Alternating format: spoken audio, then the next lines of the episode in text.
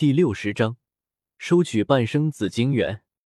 看来紫晶已经适应了他人类的身份，知道名字的重要性，索性将他儿子将小紫。至于以后小紫金翼狮王叫什么，得紫金的心情吧。古河在心里自语，表面不显的收下紫灵晶。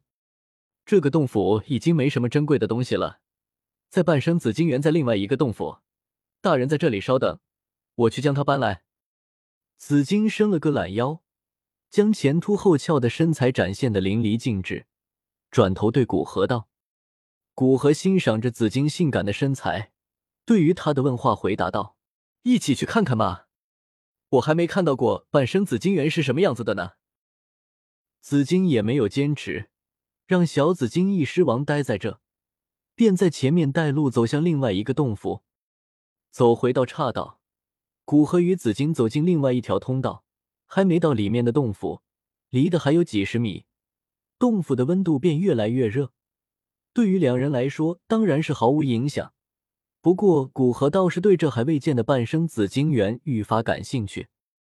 走到山洞之中，古河的目光便投向山洞内部中央位置，那里，一个足足一米多高的紫金石堆叠成了一个方台式的模样。在这个紫金石台上，一颗足有普通人脑袋大小的紫色圆球状东西正安静的放置其中。在古河的感知中，山洞内部的恐怖热量全部是这东西释放出来的。紫金解释道：“这便是我们紫金一师一族特有的半生紫金元，是我生下小紫的同时产下的。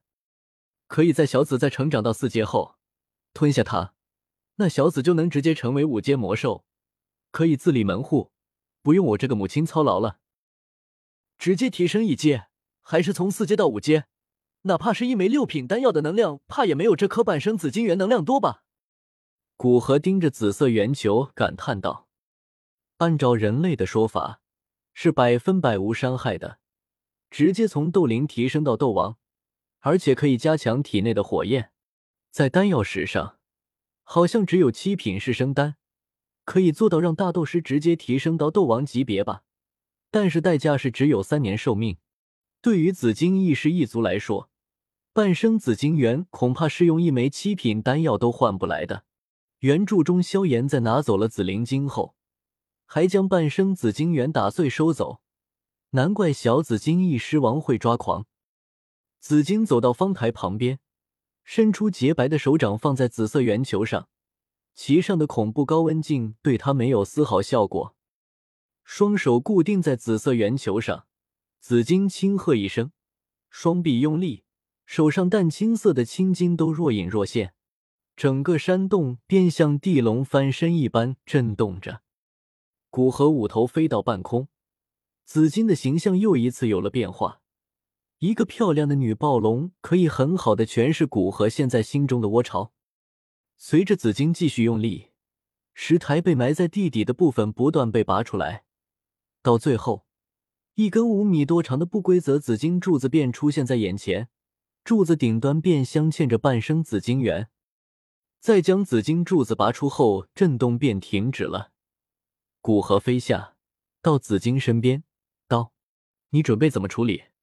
半生紫金元有着恐怖的高温，无法收到那界中。”背着这么一个放射着恐怖热量的柱子飞行，恐怕整个魔兽山脉都会注意到。放心，大人，我们紫金翼狮一族有专门的收敛半生紫金元温度的封印法门。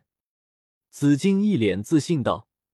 说完，双手接出一个奇异的印，紫金身前放出紫色的光华，很快，一个紫色的纹章出现在他身前。紫金控制着紫色纹章印在半生紫金元上。顿时，半生紫金元放出的热量开始急速消减，最后完全消失，看起来就像个镶嵌在紫金柱上的普通紫色圆球。很好，这样就可以收进那戒了。紫金，我先帮你把它收到那戒中，等以后我给你找到一个高级那戒，再将它交还给你。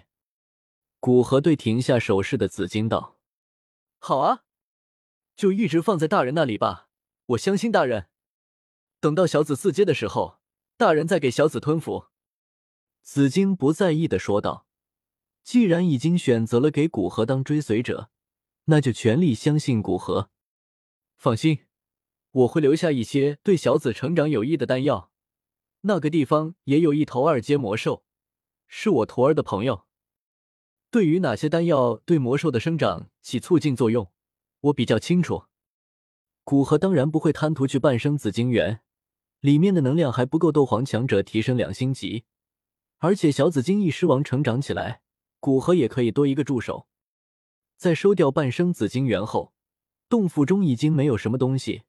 古河和紫晶回到另一个洞府，带着小紫晶翼狮王出去。好了，我们带着小紫去我隐居的地方吧。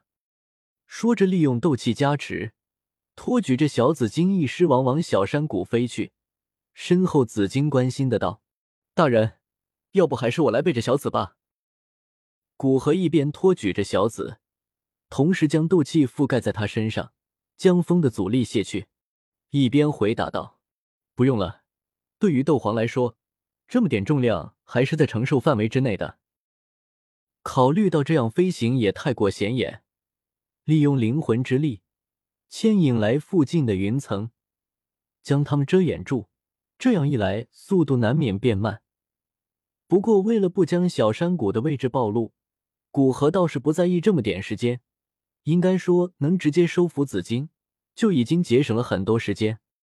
从小山谷到紫金翼狮王所在洞府，全速飞行本来不过一两个小时的路，但在云层遮掩下，硬是花了四个半小时才到小山谷附近。看着前方的雾气，古河也忍不住松了口气。托举着这么一头魔兽，哪怕是幼兽，这么久也有点累。回身对紫金道。我的隐居之地就在浓雾之中，穿过浓雾就到了。难怪呢，当时您伤了我，我翻遍附近的区域都没有找到，原来您坐的地方这么隐秘。紫金恍然道：“总算知道为什么一直找不到古河了。”哈，我们直接进去吧。说着，带头飞进浓雾，身后紫金也扇动双翼，紧跟古河。山谷中。小医仙正一如既往在修炼两个斗技，接着看到早上说要离开的师傅，正拖着一只华丽的生着双翼的紫金狮子飞回来，不禁问道：“师傅，怎么又回来了？”本来是要走的，但师傅一个人去有些危险，就拉着那位姐姐一起去的。古河说着，指了指身后几乎同时出雾气的紫金，对着小医仙解释道。